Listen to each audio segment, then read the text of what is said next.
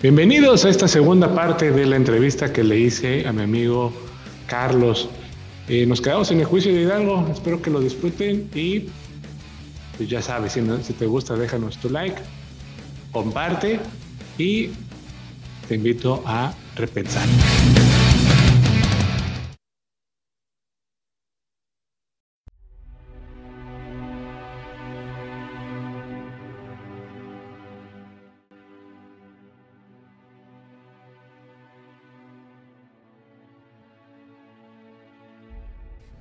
Va, entonces nos quedamos en el juicio, ¿cierto?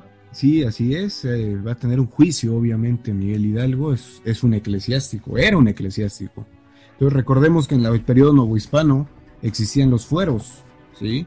El fuero, es decir, la justicia civil no podía tocarte a ti siendo militar o siendo este, parte de la Iglesia Católica, ya que tanto militares como eclesiásticos pues tenían sus propios tribunales sus propios este, modos de justicia. Entonces, para hacerle un juicio militar a Hidalgo, primero le tengo que quitar la investidura eh, religiosa, ¿no?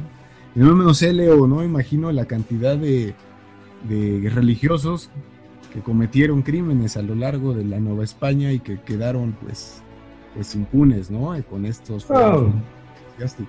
Hay un montón, un montón. Eh, o sea, desde dejar niños por donde quiera, que sería como lo más común, hasta eh, sí va a haber uno que otro levantamiento, pero no de, este orden. Por de ahí la importancia de, Miguel Hidalgo, ¿no? Exactamente, no, no se habían encontrado con un cura que moviera a las masas como lo hizo él. Y eso habla también de, su capacidad de, convocar, su capacidad incluso de convencer, ¿sí? Porque, bueno, tenemos que, decirlo, Hidalgo, fuera de lo que se dice de él, de que estaba muy interesado por los indígenas, muy interesado por los desfavorecidos, más bien fueron el, vehículo para tratar de lograr sus propios este, objetivos, ¿no? Que en un primer momento son económicos, ya que se ve muy afectado por las reformas borbónicas, se ve muy afectado por la subida de impuestos. Hay que recordar que Hidalgo era un empresario también. Entonces su vehículo fue la gente, como buen político. Sí, sí, sí. Sí, ese, ese fue su vehículo y bueno, su juicio va a ser sumamente importante porque primero lo tienen que degradar. ¿sí? Lo que decíamos del fuero, se lo tienen que quitar de alguna manera, acusándolo de crímenes terribles contra la corona española. Y lo que sigue es bastante peculiar. A Hidalgo se le raspan las manos. ¿sí? En el momento del juicio, Hidalgo se le raspan las manos eh, por una situación aquí. Los sacerdotes, pues, eh, son los que imparten los sacramentos, ¿no? Los sacramentos de la iglesia. Entonces tener manos raspadas significaba que este sacerdote ya no puede eh, imponer estos sacramentos. Es una humillación. Quizás para nosotros es, difícil de entender, ¿no? Por nuestro contexto siglo XXI. Pero ese momento, ese es lo humillante.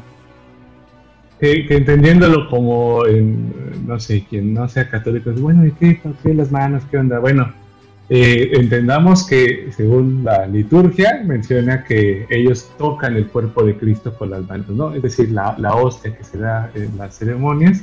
Entonces el hecho de rasparla es decir que ya no es digno o no es puro para tener ese sacramento y poderlo ofrecer, ¿no? De ahí, de ahí esa idea.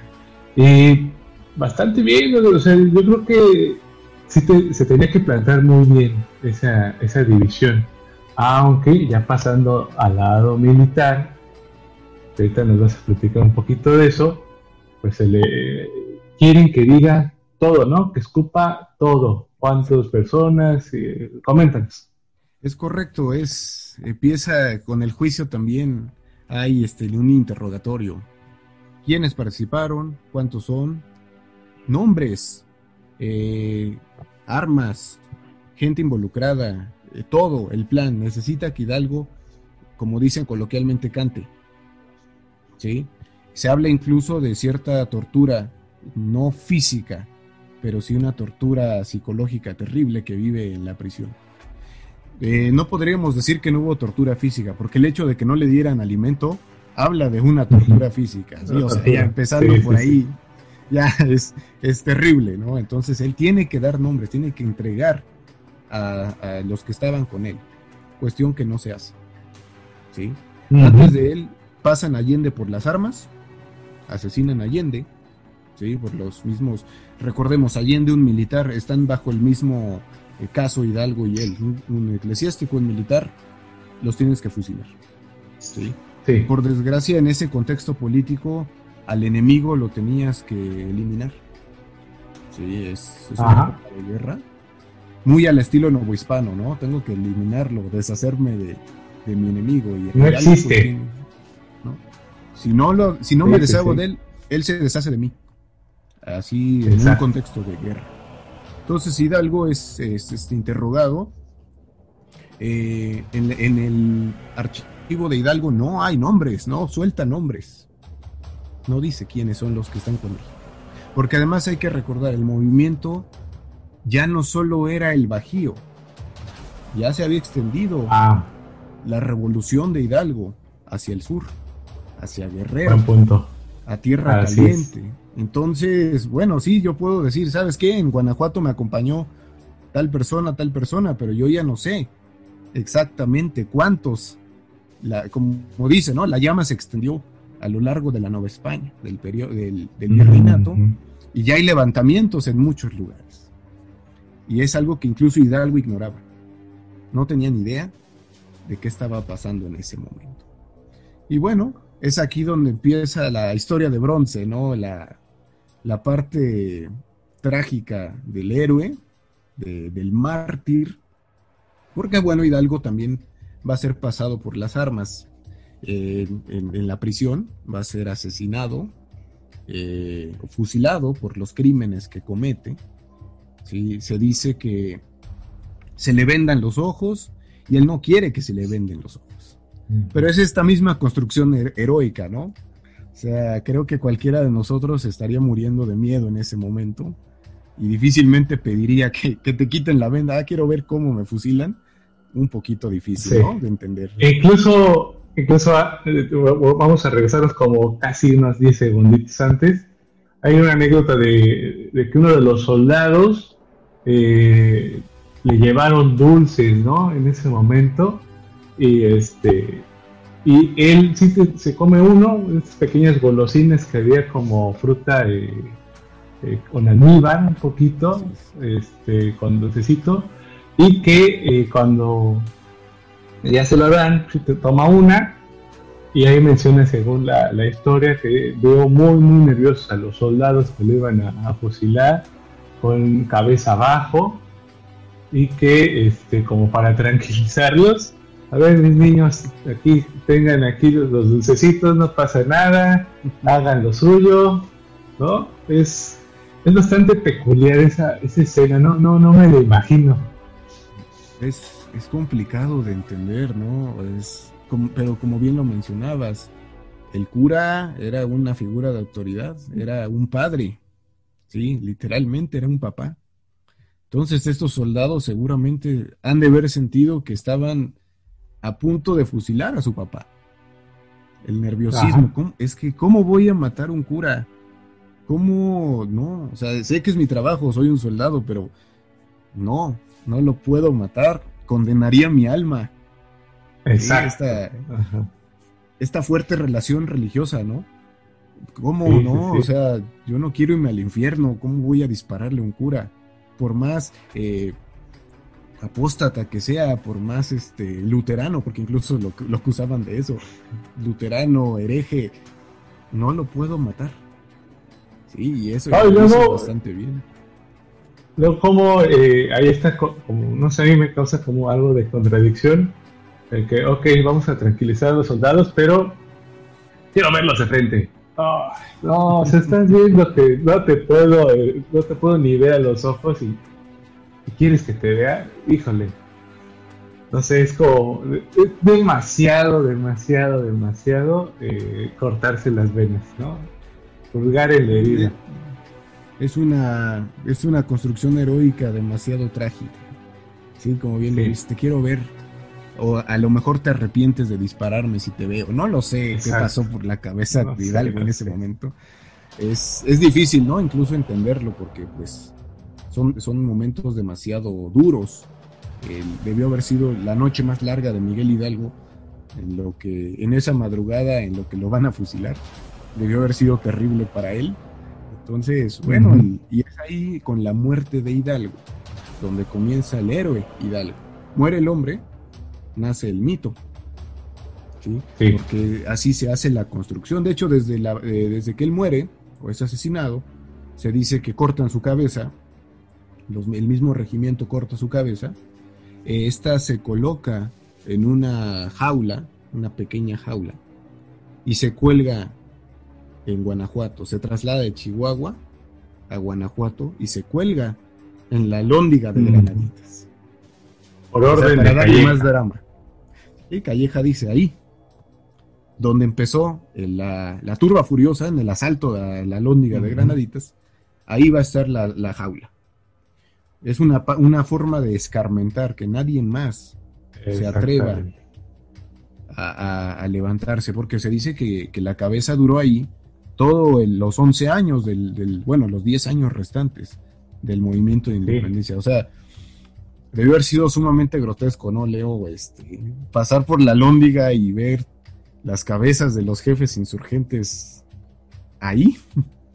no me lo imagino. Bueno, mira, este, la gente está acostumbrada a ir a los autos de fe, entonces, este, quizá para nosotros es como, eh, ay, ¿cómo voy a ver una cabeza ahí, no? Pero, lamentablemente ya también hemos visto un montón de ejecuciones de cosas que no quiero mencionar por si alguien está escuchando, pero, pero sí, o sea, la violencia siempre ha estado, no sé, muy, muy cercana, susurrándonos al oído y más en un periodo de guerra civil, como lo fue la independencia. Bueno, eh, como bien lo dices, la gente pues estaba, dirían coloquialmente, curtida a eso, ¿no?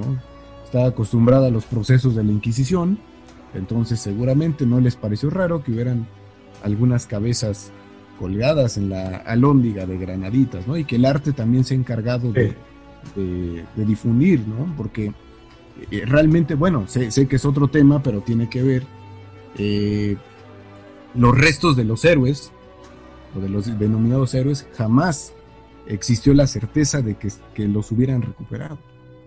Lo que se recuperó tanto de Guanajuato como de muchos lugares de la República fue literalmente osarios completos, ¿sí? De gente anónima que murió en la guerra de independencia y que dijeron, ah, pues sabes qué, puede funcionar como, como reliquia de los héroes, vamos a llevarlos a la columna de la independencia y que se queden ahí. Pero no ah, que fulanito me dijo que, sí, exactamente. Sí, fulanito me dijo que, ahí estaban las veces. Y yo confío en él. Ah, está bien. está perfecto. Y le hacemos honores militares, eh, porque los hubo, honores militares, en el traslado de estos restos de los héroes a la columna de la independencia. Bueno, el ángel, como le dicen también, en 1910, a cargo de Porfirio Díaz, y llevan estos restos a la columna. Hay que honrar la memoria de aquellos que murieron en la guerra de independencia. Pero bueno, es sería meternos en otras temáticas, ¿no? Hablar si son o no son los huesos de, de estos héroes. Exacto. Pues después de la muerte de Hidalgo es esto, esta parte que, nos este, llama la atención también qué pasa con Hidalgo muerto. ¿Sí? Sabemos que se, literalmente se le trató de cortar la cabeza al movimiento, pero Félix María Calleja sabía que ahí no terminaban las cosas, porque pues esto había corrido como pólvora durante toda, en toda la Nueva España, ¿no? El movimiento se había pues ya expandido. Aquí surge algo bastante peculiar, que es la, la, bandera o es la, este, la conmemoración a la muerte de Hidalgo que se conoce como el doliente. ¿sí? Eh, para quien nos escucha, el doliente es esta bandera roja con una cruz negra y una calavera en el centro que se encuentra en el, Museo Nacional de Historia, ¿sí? en su exposición de banderas. ¿sí? La hemos visto en los libros de historia, ¿no, Leo? Desde la primaria nos, nos la mostraron, pero realmente nunca nos han explicado qué es el doliente. Y es una bandera bastante este, peculiar, ¿no? Porque dices, ok, una calavera, siempre, fíjate que sería un buen gancho para decir, ok, no nada más piratas, mira, aquí hay una calaverita, hay este, huesitos también ahí, y estamos hablando de independencia, ¿qué onda? O sea, es una bandera que sale de los parámetros patrios, ¿no? es más como de insurgencia, así como netamente voy a romper este todo. ¿No? Yo creo que va como por ese sentido. Sí, es esta rebelión, ¿no? Es la, el símbolo de la rebelión. Porque además eh, las banderas de la insurgencia, si bien fueron muchas, porque los batallones, cada batallón tenía su propia bandera, cada quien imprimía los símbolos o los iconos que correspondían, y la mayor parte de las banderas eran blancas y azules. ¿Sí? Eh, haciendo alusión a la Virgen, porque muchos tomaron a la Virgen, no solamente Hidalgo, con el, con este, en Atotonilco, Guanajuato, con el estandarte de la Virgen, muchos insurgentes tomaron a, la Virgen como estandarte. Entonces, el color blanco y el color azul eran los, los este, colores utilizados en las banderas insurgentes por lo mismo, porque están relacionados con la Virgen. Entonces esta bandera roja con negro es totalmente atípica, ¿no? Es una bandera curiosa, como bien lo decías, parece una bandera pirata, más que de insurgencia, y es un símbolo bastante interesante. Ahora, los símbolos que tiene la iconografía, realmente no hay grandes elementos que aseguren que los símbolos significan lo que dicen las fuentes porque es una bandera que realmente fue efímera, ¿sí? Fue utilizado por el llamado este, Batallón de la Muerte. Un nombre curioso, ¿no? Sí, también. El Batallón de la Muerte de, creado por José María Cos. O sea, es, es curioso. Un hombre que todo el tiempo se opuso al movimiento de Hidalgo, y curiosamente es quien crea el Batallón de la Muerte, que tiene la, consigna de vengar al cura. Ese es el detalle. Sí, porque tenían un, tenían un, este, un lema muy curioso. Guerra a muerte sin cuartel contra los tiranos, de parte de los amigos de Hidalgo. Ese es el, el lema que tiene este batallón. ¿sí? Entonces, entonces es, bastante peculiar, ¿no? El, deseo de venganza que tienen porque acaban de decapitar al cadáver de Miguel Hidalgo. Sí, sobra decir que, Miguel Hidalgo, para, eh, quien no sepa, tenía ya mucha red de, colaboradores, de amigos, era una persona pues que hacía, como tú mencionabas anteriormente, eh, también era un empresario. Entonces, él sabía que tenía que hacer sí o sí algunos, como le podemos llamar ahorita, unos conectes con personas, tenía que hacer este, eh, este acercamiento, ¿no? Eh, y que incluso pues lo llevó pues llegar a, Morelos, a este, y a otro, un sinnúmero de personajes que, que le van a tener en alto estima, ¿no? Porque sabía no solamente eh, eh, darle idea, sino venderla. Que yo creo que eso fue como el, latino de, Hidalgo, aunque obviamente a su muerte, pues sí les pega a varios. Y, yo había estado leyendo un poquito de esto antes de, la cápsula, que sí, o sea, hay un montón de interpretaciones alrededor de la, de la bandera que, o sea, no nos pondríamos de acuerdo. No, no es difícilmente. Este, no, no tenemos idea en qué estaban pensando con la, con la bandera. Es curiosa, ¿no? Y bien lo mencionas, muchas interpretaciones, pero no hay una verdad absoluta. No hay un, algo que te diga, alguna fuente que eso es, porque no. Además fue efímero, fue un movimiento efímero, ¿no? Este batallón fue efímero y pues su bandera pues terminó en manos de Calleja, ¿no? Al final de la batalla, entonces difícilmente sabremos qué significa. Algunas de las interpretaciones nos comentan que el color negro que tiene en, en la cruz central representa el luto. Otras contradicen esta idea.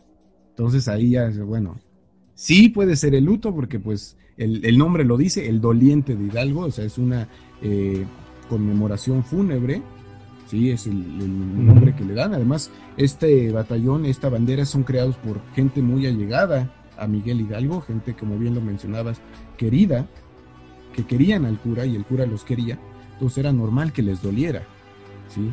La calavera del centro pues está haciendo alusión realmente igualmente a la muerte, a lo fúnebre, etcétera, pues, podemos observar eh, que tiene cuatro pues, huesos en forma de cruz, lo cual le da un tinte bastante dramático, además a la bandera, a más dramático todavía. El fondo es rojo y llama mi atención, además de las inscripciones de El Doliente de Hidalgo, el este, DEA 12. Es el símbolo más extraño que hay, porque es el símbolo que no tiene interpretación realmente.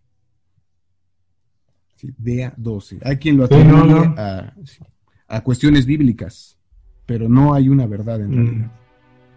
Lo que sí podemos notar aquí son un par de triángulos que están este, inversos y este es el único símbolo que tiene sentido, digamos, en, la, en esta bandera. Es un símbolo masónico. Eh, el asunto de la masonería aquí va a jugar un papel fundamental. Eh, la masonería en grandes rasgos son, eh, son sociedades de carácter secreto, sociedades que construyeron literalmente la política de nuestro país. ¿sí? Hay que recordar que a la Nueva España llegaron dos corrientes masónicas, el rito yorquino y el rito escocés. ¿sí? Eh, ellos son los que fraguaron la política del país, Leo, los masones. Sí, sí, sí. Y aquí tenemos elementos de ellos. Este no, no había caído, no había entrado en detalle y, sí, no, no, no. Ahora sí me, sorprendiste con, ese dato. Interesante y yo creo que este, te voy a llamar ahora que, llegue a, las logias masónicas porque también, amigos, es un super expertise eh, en la masonería aquí, el buen amigo Carlos. Eh, bueno, pues eh, sobre, sobre esta bandera, pues creo que, híjole, lo bueno es que hay, hay mucha interpretación. Yo creo que eso a los que nos gusta la, historia siempre nos llama la atención eso, ¿no? ¿Qué, interpretaciones hay? Porque verdades a veces como que no nos gusta demasiado, sino escarbarle donde no hay donde escarbar, ¿no? Donde no vamos a poder llegar a una conclusión y podemos soltar ahí nuestra propia interpretación. Eh, pues mira, ya estés para, para ir cerrando. Quisiera que, nos compartieras a ti en lo personal, ¿qué te ha dejado Miguel Hidalgo o por qué tú les mencionas quizás a tus alumnos o incluso a tus eh, familiares, amigos, a tus contactos? ¿Por qué es importante Hidalgo, lejos de mencionarlo como eh, la independencia, eso, a ti personalmente, ¿qué te ha dejado la figura de este personaje? Bueno, Hidalgo, eh, sobra decirlo, es de mis ídolos, porque tenía esa inteligencia, eh, era una persona muy capaz, muy inteligente y muy hábil, ¿sí? No, no en balde le decían el zorro por lo hábil, por lo increíblemente astuto que era. Más allá de esa figura del cura, del eclesiástico, eh, es interesante el hombre hidalgo. Una persona que, si bien es cierto, cometió muchos errores, porque prácticamente la insurrección fue un error. Hay que decirlo así. Su insurrección de él fue un error.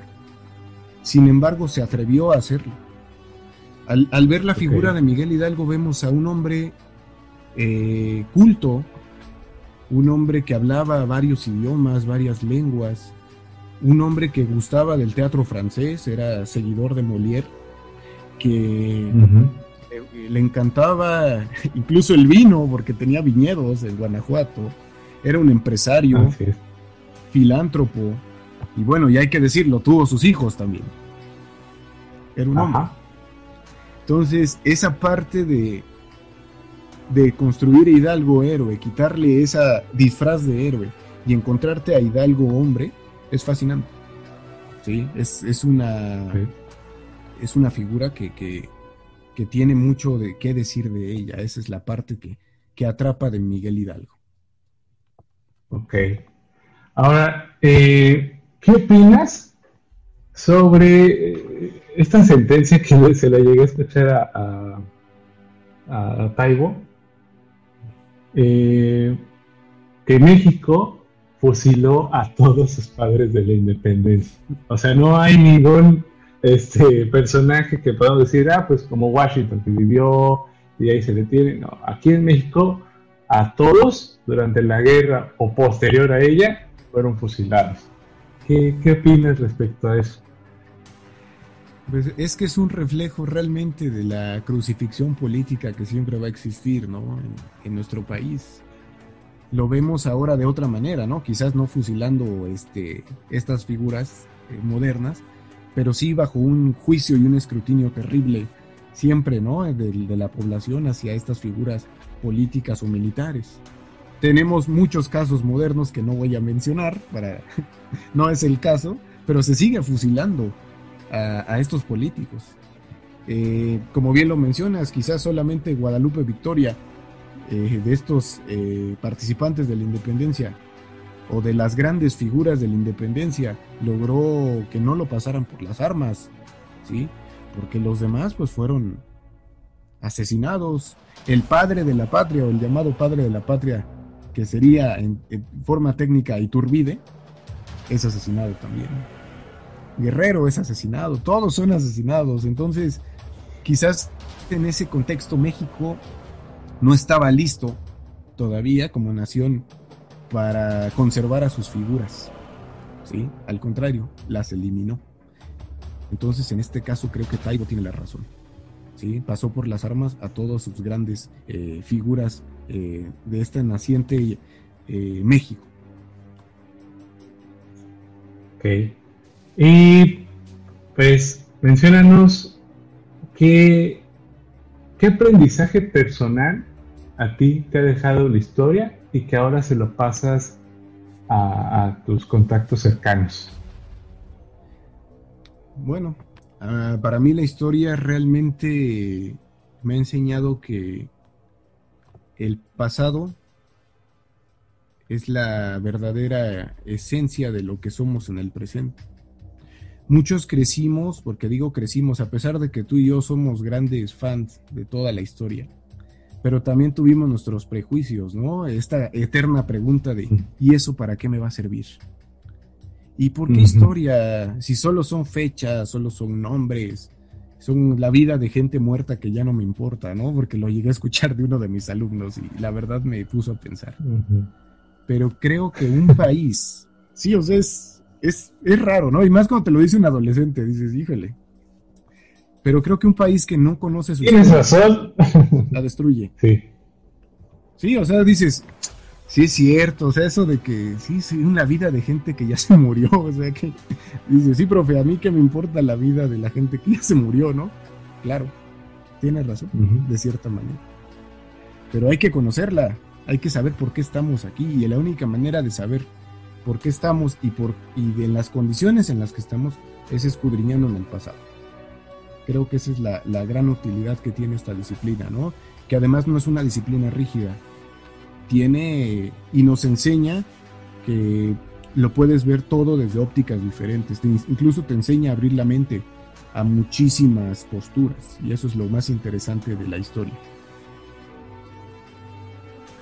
Claro, a, no, a no cerrarte, a, a, poder tener esa apertura a escuchar nuevas, nuevas voces, nuevas ideas, nuevas interpretaciones, que en eh, muchas ocasiones eso también, eh, a lo mejor en el ego de, algunos investigadores o de divulgadores, ay, ok, como que no acepto tanto esa pero órale, pues, mientras presentes pruebas, adelante, ¿no? Eh, y regálanos una frase que, que siempre estés como recordando de algún personaje, de algún evento, no sé, ahí, o, que algo que, sea como tu mantra, no sé si me explico. Sí, claro. Tengo mi mantra eh, y aplica para muchos, este, muchas cuestiones. San Agustín de Hipona decía, la medida del amor es amar sin medida. Y no solo hablando, estoy hablando de un amor este, emocional. El amor a tu país, el amor a lo que haces, a tu profesión, a tu estilo de vida, al deporte que practicas, a lo, a lo que te apasiona, eso, todo eso es amor. ¿sí? Y él dice amar sin medida. Entonces, eso es como que lo que te guía siempre. O sea, trato de que eso me guíe, esa frase icónica de San Agustín de Hipona, ¿sí? uno de los grandes doctores de la iglesia.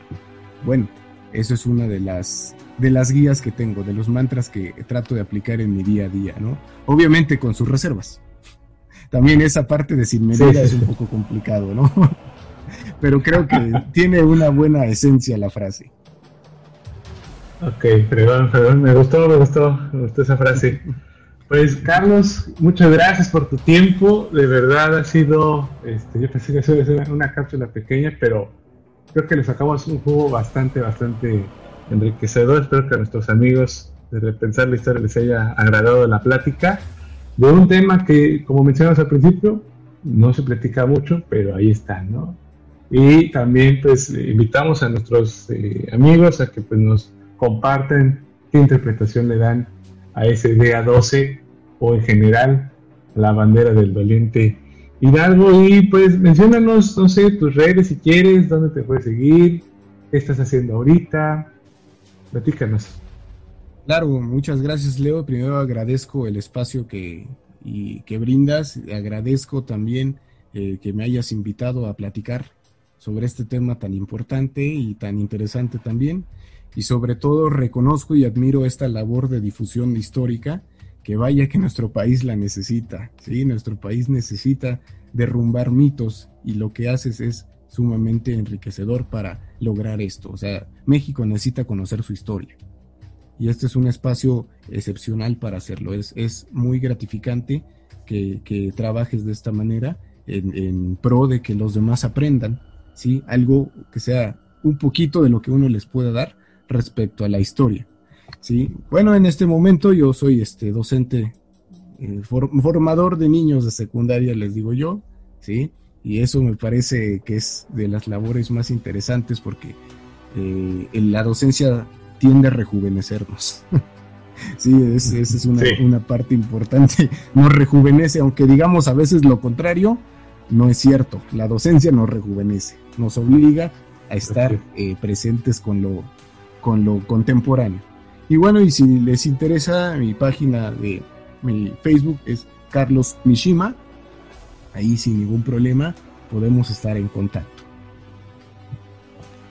Perfecto, Carlos. Y pues eh, les menciono así brevemente el contenido que comparte muchas veces histórico, a otros a lo mejor a algunos no les puede gustar, pero pues presenta pruebas del por qué está opinando o, compartiendo el meme, ¿no? Algunos muy, muy, muy, muy buenos.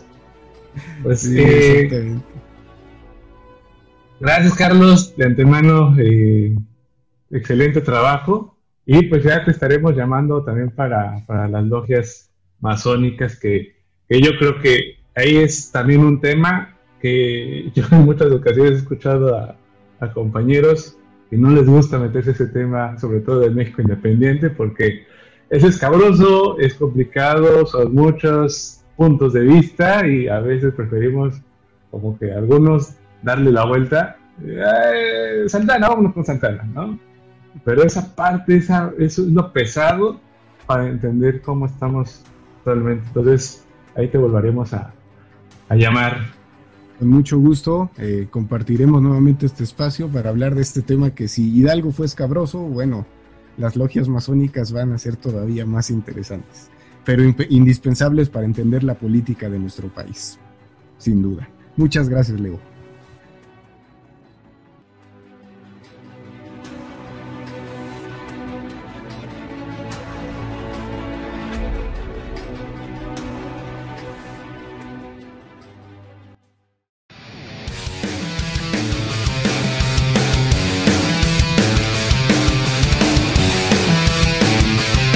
Y hasta aquí nuestra entrevista, espero que te haya agradado. Eh, fueron muchos datos interesantes sobre Miguel Hidalgo.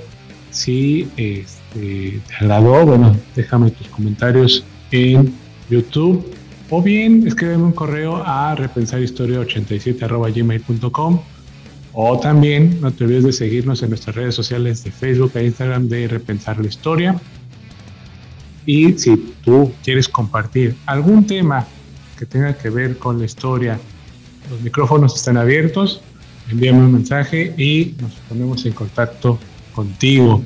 Eh, espero que les haya gustado esta cápsula, muy entretenida, espero poder repetirla y evidentemente hago este pequeño llamado a mi amigo Carlos, agradecerle eh, pues todo este trabajo extra que, que sin duda lo hizo con mucho cariño y que aprecio bastante por esta charla, entrevista, digamos, plática entre amigos y la historia.